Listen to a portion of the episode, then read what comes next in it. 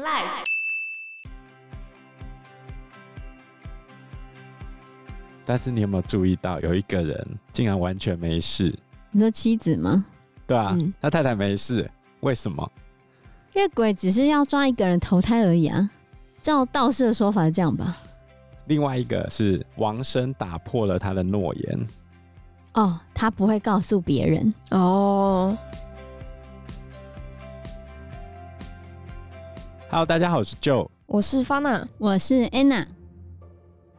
王生在早上赶路，为什么他会跟这个女生讲话？清晨在路上走，的确有点奇怪啊。对，哪个年轻女子会清晨在路上行走？有没有？天还没亮，嗯，你为什么就在路上走呢？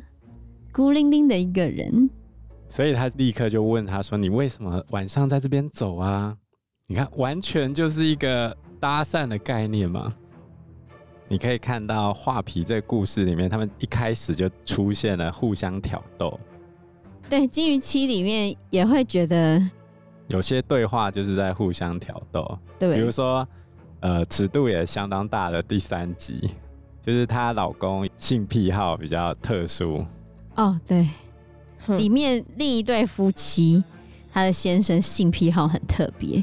他要自己的妻子受到外人挑逗的时候，他才可以对他妻子有兴趣。真的哦？对，所以他很扯。他叫他办公室的学弟同事，就他的后辈，后辈。对，以日本人来说，他叫他的后辈去他家吃饭，然后顺便叫他的后辈挑逗他老婆。对，怎样挑逗？就是先叫他们接吻呢。哈，对，然后而且很扯啊，就他先叫他的后辈跟他老婆接吻之后，然后他自己兴致来就拉着老婆回房间，然后就把他后辈丢在他们家，把他的后辈当工具人。那他有跟他的后辈说你要这样子做才对我老婆有兴趣，还是他就只是单纯加来？拜托他的后辈这有样子做。对，因为他跟他老婆想要生小孩，可是他没办法，那个他可能结婚久了就一直没有办法。发挥，对，他必须要这样子的情境之下，他才可以发挥出他正常的功力吗？啊，那他跟他老婆结婚之前呢？就可能刚开始还 OK，他们就后来进入无性夫妻的状态。对，哦，就有点被日常生活磨掉了，然后可能就突然没有兴趣了，然后他就要他老婆跟。他的后辈这样子做，他才可以哦。然后他的后辈一开始都觉得不行啊，我怎么可以这样对你老婆？而且你都没有在意你老婆的想法吗？你老婆是同意的吗？可是他老婆就是一个需要别人需求他，需要感觉被需要，对，所以所以后来就玩出火了。对，所以画皮也是类似这样。画皮他们现在还在初步试探嘛，然后接下来就会玩出火来。对，马上就要玩出火，马上。那我们继续回到画皮的故事里面。到了王生的家里，女子看了一下之后，发现屋里面没有别人呢，她就问王生说：“你家里怎么没有妻小呢？”王生回答说：“这是我的书房。”然后女子就说：“这个地方太好了。”如果你爱惜我的话，让我活下去，请一定要保守这个秘密，不要跟别人说。王生就一口答应下来。当晚，王生就和这位女子同床共枕了。王生又把这位女子藏匿在密室当中。过了许多天，别人都不知道。后来，王生把这件事稍稍透露给他的妻子知道。妻子陈氏听说之后，怀疑那个女子是豪门大族家的小老婆。劝王生赶快打发他走，但王生却执意不听。有一天，王生偶尔到街上遇到了一个道士，那道士一看到王生，就十分惊讶地说：“你最近遇见什么人了呢？”王生回答说：“没有啊。”道士说：“你全身都被邪气缠绕着，怎么还说没有？”王生极力的辩白说：“没有，就是没有。”道士便叹息着走了。临走之前，道士还说：“真让人不明白啊！这世界上居然有死到临头还执迷不悟的人。”王生觉得这个道士的话非同寻常，怎么没事会讲出这样子的话呢？就有点怀疑那个女子，但他又转念一想，那女子明明是个美丽的女郎，怎么会是妖怪呢？心想这道士一定是要借口镇妖除怪，想要谋取他的钱财的。所以你看啊，现在玩出火了嘛？如果以我们现代观点来看，王生受到美女的诱惑之后，立刻出轨了，出轨了。不过王生在这边还是有顾虑到他老婆，只是他也没那么顾虑，因为中国传统上就是三妻四妾。他今天带了一个，我们讲难听一点是野女人回来。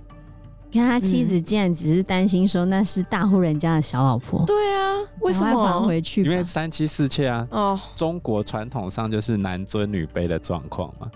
而且后面城市超好的，你知道吗？真是的，给了节拍啊。后来不一会儿，王生回家，他走到他的书房门口，看见大门从里面拴着，锁住了，没有办法进去。他心里面对于这个做法有点怀疑，就翻过了一道破墙，进了院子，看见他书房的门也关着，他就蹑手蹑脚的走到窗前偷看，只看到一个面目狰狞的恶鬼，脸色发青。牙齿又尖又长的，像锯齿一样，正在把一张人皮铺在床上，手里拿着彩色画笔在描绘。画完之后，恶鬼扔下画笔，举起人皮，像抖动衣服一样，把人皮披在他的身上，就变成了美丽的女子。这一段的叙述，如果能够去找原文来看的话，你就知道蒲松龄文笔的厉害之处。我来讲一下这一段。它的原文叫做“蹑机而窗窥之”，“蹑”这个字就代表我蹑手蹑脚的，嗯，所以你看画面就整个出来，然后我偷偷的走到窗户旁边，偷偷的看。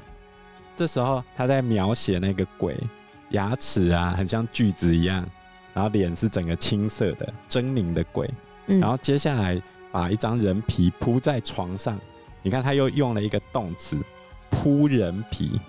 你看他在描写的时候，整个动作就出来，然后执彩笔而绘之，我来开始绘画，所以他用的字数之精简，可是他很明确的让你知道这个鬼正在做什么。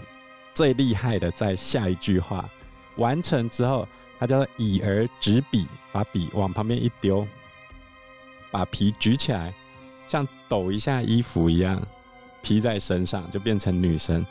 它的原文是举皮如震衣状，震就是震动衣服。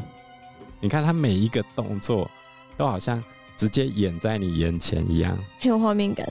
这是他在整个《聊斋志异》里面最精彩的一段描写，透过动词的连续出现来形塑出那个画面的恐怖感，甚至你在耳朵旁边都可以听到他震衣时候那个砰的那一下抖动的声音。再套到身上，然后变成一个美女再度出现。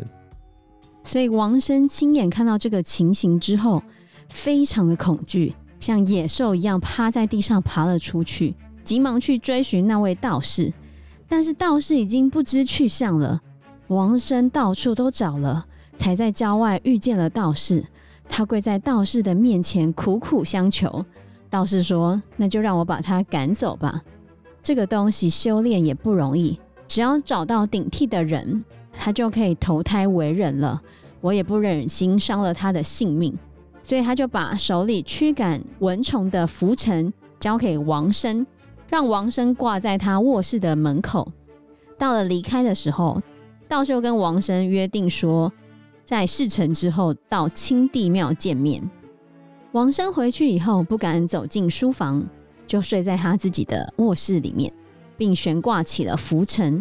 到了夜里一更时分，就七点到九点的时候，他忽然听见外面响起了窸窸窣窣的走路声。王生吓得连偷看也不敢，就让妻子去悄悄的看一看。只见那位女子走了过来，看到挂在门口的拂尘，不敢进门。站在那里咬牙切齿，过了很久才离去。但过了一会儿，他又来了，很凶狠的骂道：“那道士想吓我，我才不会善罢甘休。难道要我把吃到口里的肉吐出来吗？说完之后，那女子取下浮尘，撕成了碎片，又撞坏卧室的门，冲了进来。那鬼直接爬上王生的床，把王生的胸腹抓裂，挖出心脏之后离开了。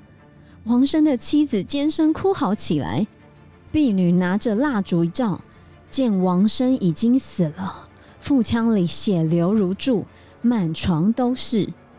妻子陈氏吓得不敢说话，只能忍气吞声的流着眼泪。这一段的故事是画皮最惊悚的地方，包含了前面他开始穿衣服这一段，这是第一波的惊吓。第二波的惊吓是道士即使出现了，送给他拂尘挂在门上，他照样被迫。他太太就在旁边尖叫，然后尖叫之中，那个妖怪伸进去他的胸口。把他的心脏给掏开来，但是你有没有注意到，有一个人竟然完全没事？你说妻子吗？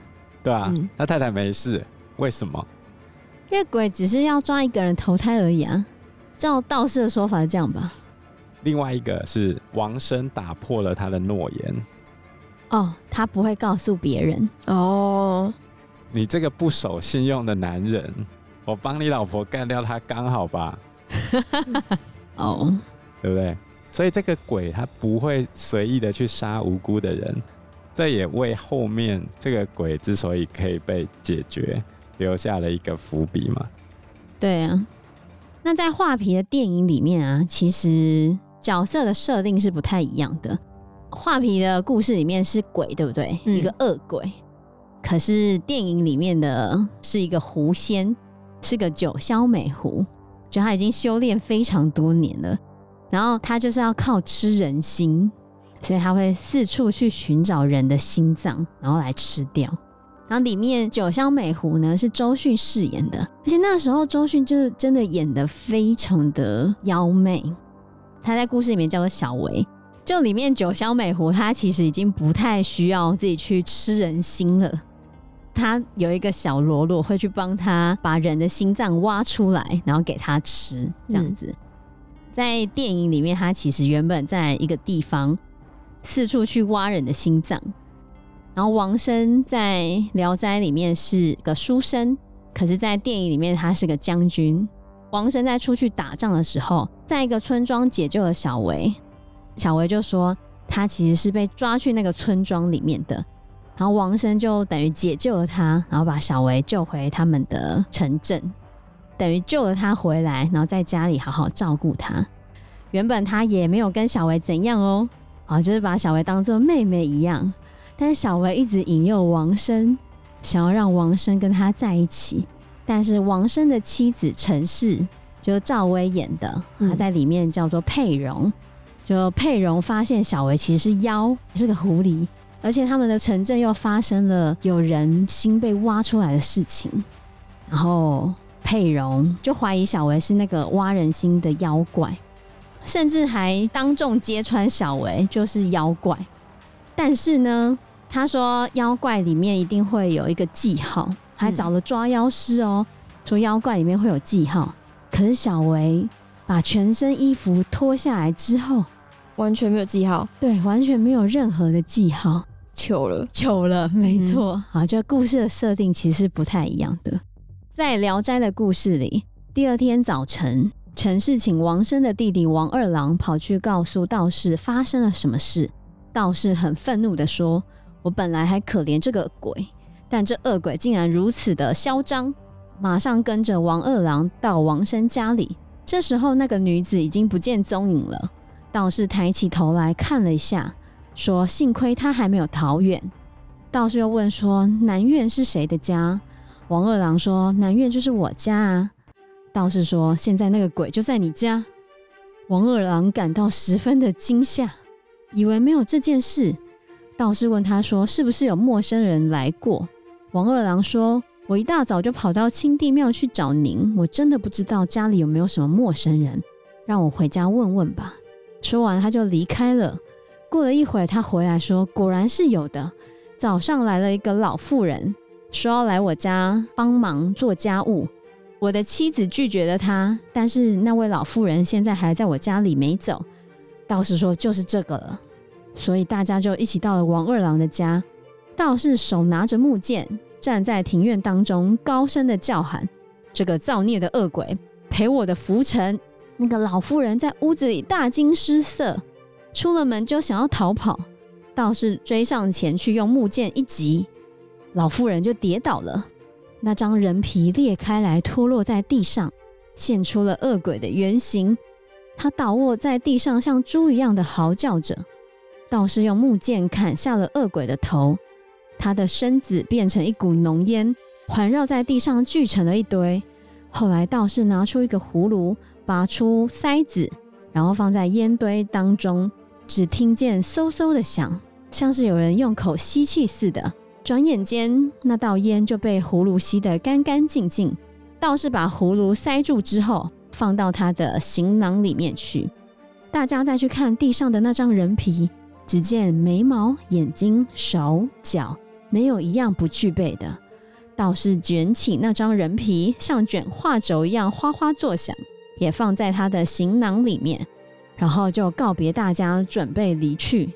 这时，陈氏却跪拜在门前，流着眼泪哀求道士，希望可以救活王生。到这段为止，贯穿整个故事的画皮，你看蒲松龄怎么去描写它？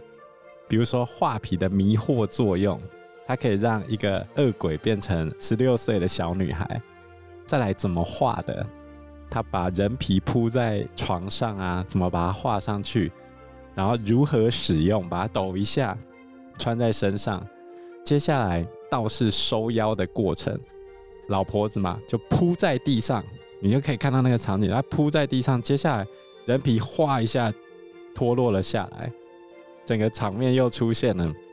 接下来那一张人皮上眉目手足无不备具，就可以在画皮上看到人的面貌。然后最后卷起来。